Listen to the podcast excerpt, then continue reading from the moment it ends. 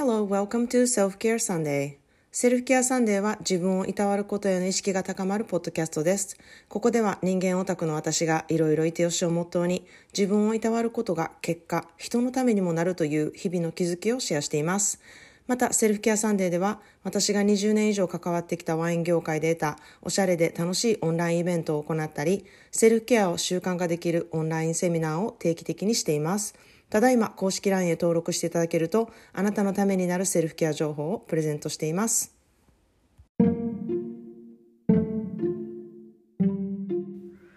皆さんこんにちは。カリフォルニアからセルフケアスペシャリストのまーちゃんです。いかがお過ごしでしょうか、えー、今日はね、自分のことは自分でする何でも自分でやってみることで見えることがたくさんあるっていうテーマでねお話したいなっていうふうに思います。えー、私は人とねこう深く関わっていくことでこう生きている証拠が得れるとかいう話をあのしているしあのこのポッドキャストでもこうどのように人間関係を良くしていくかっていうことをねよくお話ししているのでこう人と共に生きていくこととか誰かと共に生きていくっていうことがこう重要だみたいなことをあの話しているんですけれどもそれをねあの気づいていく上で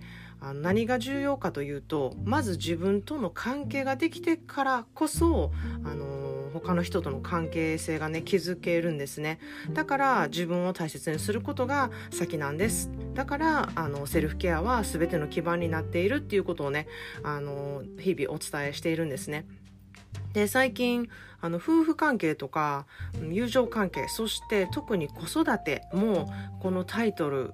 の自分のことは自分でやってみる。自分でやらせるっていうことをあの基本にしているとすごいねあの関係がうまくいくなっていうふうにすごい実感してるんですね。これを頭に入れておくとこう良かれと思ってやってあげるとかこう余計なこう感情がなくなってねそれによっていざこざってやっぱりあの起こるんですよね。なので自分も自分のことは自分でやってみるから相手も相手のことは自分でやらせようっていうね思考に変えるだけですごくこうスムーズにああの人間関係がいくなっていうふうに思っています。そうすることでねちょっといい距離感ができるんですよね。でそこであのちょっと思いやりをね出したいなと思った場合は手伝ってほしかったら言ってねっていう言葉をね添えるだけでこうほったらかしではない関係。あのまあそういうちょっといい意味でのこう距離感ができてでもあのほったらかしではないちょっとあの思ってるよっていう意味合いがこうそこに含まれるのでね。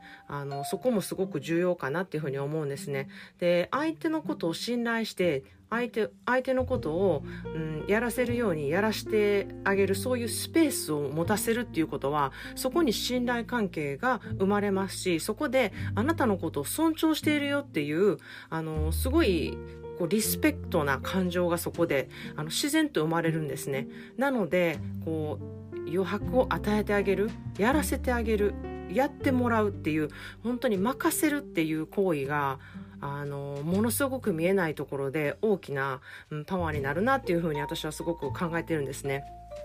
でよく考えてみるとあの私は子育てで小さい頃に必ず選択肢を与えてあの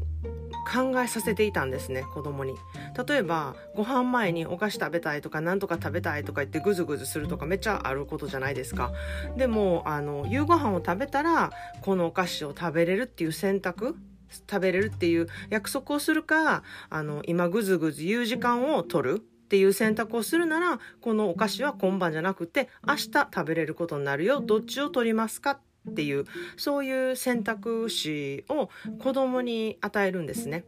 なのであの自分がもうこれ食べたらご飯食べられへんようになるからダメってすごい言いがちな言いがちなんですよね。そしたらあのその子に選べる権利もないですし、あの、ダメで一般、あの、もう終わりですし、そこから、あの、ぐずぐず言っても、あの、何も変わらない。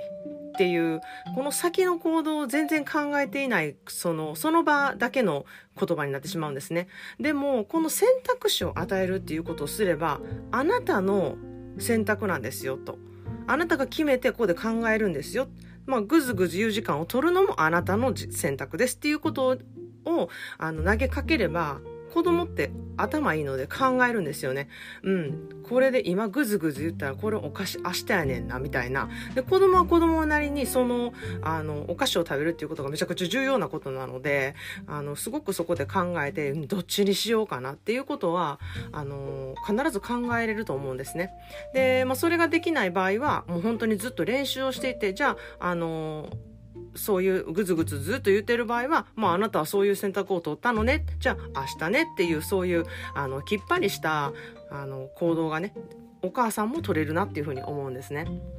で、まあこれはね、あの食べても夕ご飯を食べれるっていう約束をするっていうそういう選択を持ってもいいと思うんですよ。まあちょっとだけ大きくなってきたらそういう選択もしてもいいかなっていうふうに思うんですけれどももし約束できるならあの食べてもいいよってそれをまず任してみる。でもし食べなかったら次はないっていう約束ですよね。で本当に次食べれなかったらもう絶対食べれませんっていうそういうのを守るっていうこともすごく大事かなっていうふうに思います。で本当にここで大事なのはこのルールを守る。自分が何を言ったか何を選択させたかっていうことを守るっていうことを大人がやらなきゃいけないなっていうふうに思うんですね。そこをちょっとコロコロ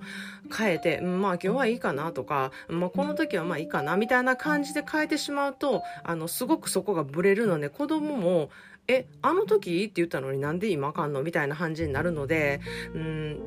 どう、どう選択しても、とにかくあなたが決めてやったことは、あの、私を、は応援しているだけだよっていうことを伝える。で、それをね、あの、本当にずっとずっと、どんなシチュエーションであっても、その選択肢を与え続けてやり続けるっていうことがものすごく重要なんですね。で、私は未だにね、あの、ティーンの子供たちにやっていますし、自分にもやっているんですね、これは。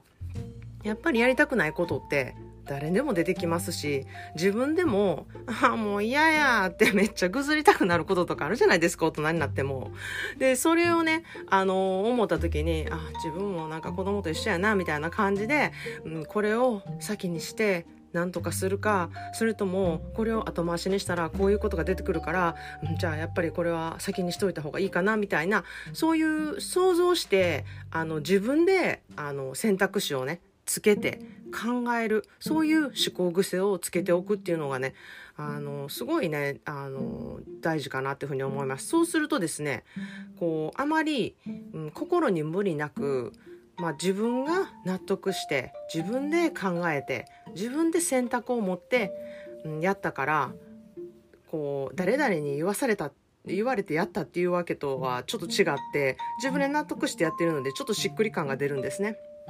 で本当に人に言われたことをいやいややるほど辛いことってやっぱないじゃないですか。大人でもそうです。それは子供も一緒で、誰でも一緒だと思うんですよ。上司にいやいや言われてやるとか、同僚にいやいや言われてやるとか、自分も嫌やと思ってんのにそれを子供に言わなきゃいけないとか、もうそれをね、やっていくと本当にみんな嫌な環境で、あの、何もいいことが起こらないっていう状況なので、もうそれをいかに自分が決めてやっていくか。で、そういう選択肢を相手にどどんだけ与えてあのチョイスを持ってもらうかそれを相手にどういうふうに考えて決めてもらうかっていう方向性に変えていくっていうのが、うん、大事かなっていうふうに思います。でまあ、それをね子供とか子供じゃなくても相手の人にもあなたが選択してこれしたことですよっていう自覚と責任を持たせることでその人の行動に価値ができるんですよね。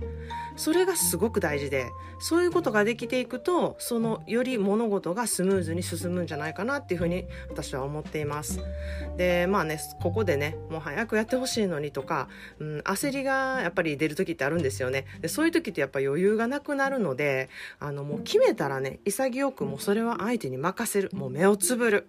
でもしあもう早くしてほしいのになみたいな方向を取るのであれば、うん、自分でそれをやってさっさと済ませるっていう選択肢もあの必要になってくるんじゃないかなっていうふうに思います。しかしこのね早くやってほしいっていうところで重要なとかところがその早くするっていうことが今後いい風につながっていくかっていうことをあの考える必要性があるなっていうふうに思います。もうあの特にね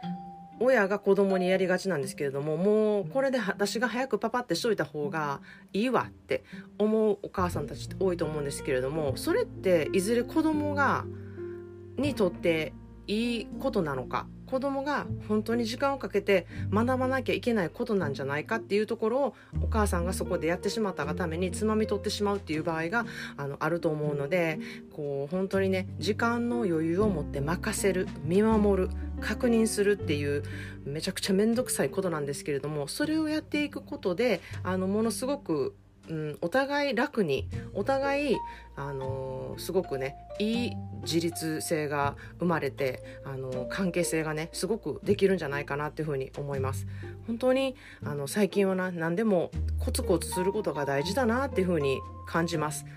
で本当にね今の時代ね何でもピッて押したらこう翌日に欲しいものが届いたりとかですねあの検索すればなんか見たいものはすぐ見れたりとかあの調べたりとか便利な世の中になったんですけれどもこう人との関係っていうのはねこうピッて押した 押したところでねなんかすごいものになるわけではないんですよね。やっぱりコツコツ積み重ねていくものが、うん、人間関係だなっていうふうに思います。で、こじれたね、人間関係になっていても、まあ、ちょっと様子を見ながらコツコツまた積み重ねていく。で、それが自分の中で大事なものであれば余計に積み重ねていかなきゃいけないものだし、そうすることで本物を得られるなって、本物の人間関係をね、あの得られるなっていうふうに私は思っています。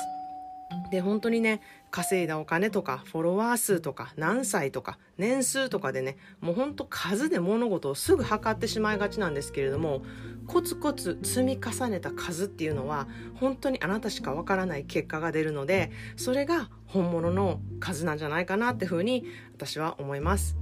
で今日は私が大好きなドキュメンタリー映画「人生フルーツ」からの言葉を紹介したいと思います。手間暇かけてコツコツゆっくり時を貯めて環境を変えていくっていう言葉ですね。何でも便利になって何でも早く手に入れることができる今だからこそこうコツコツと手間暇かける贅沢っていうのがね本当に宝物に感じるなって思います。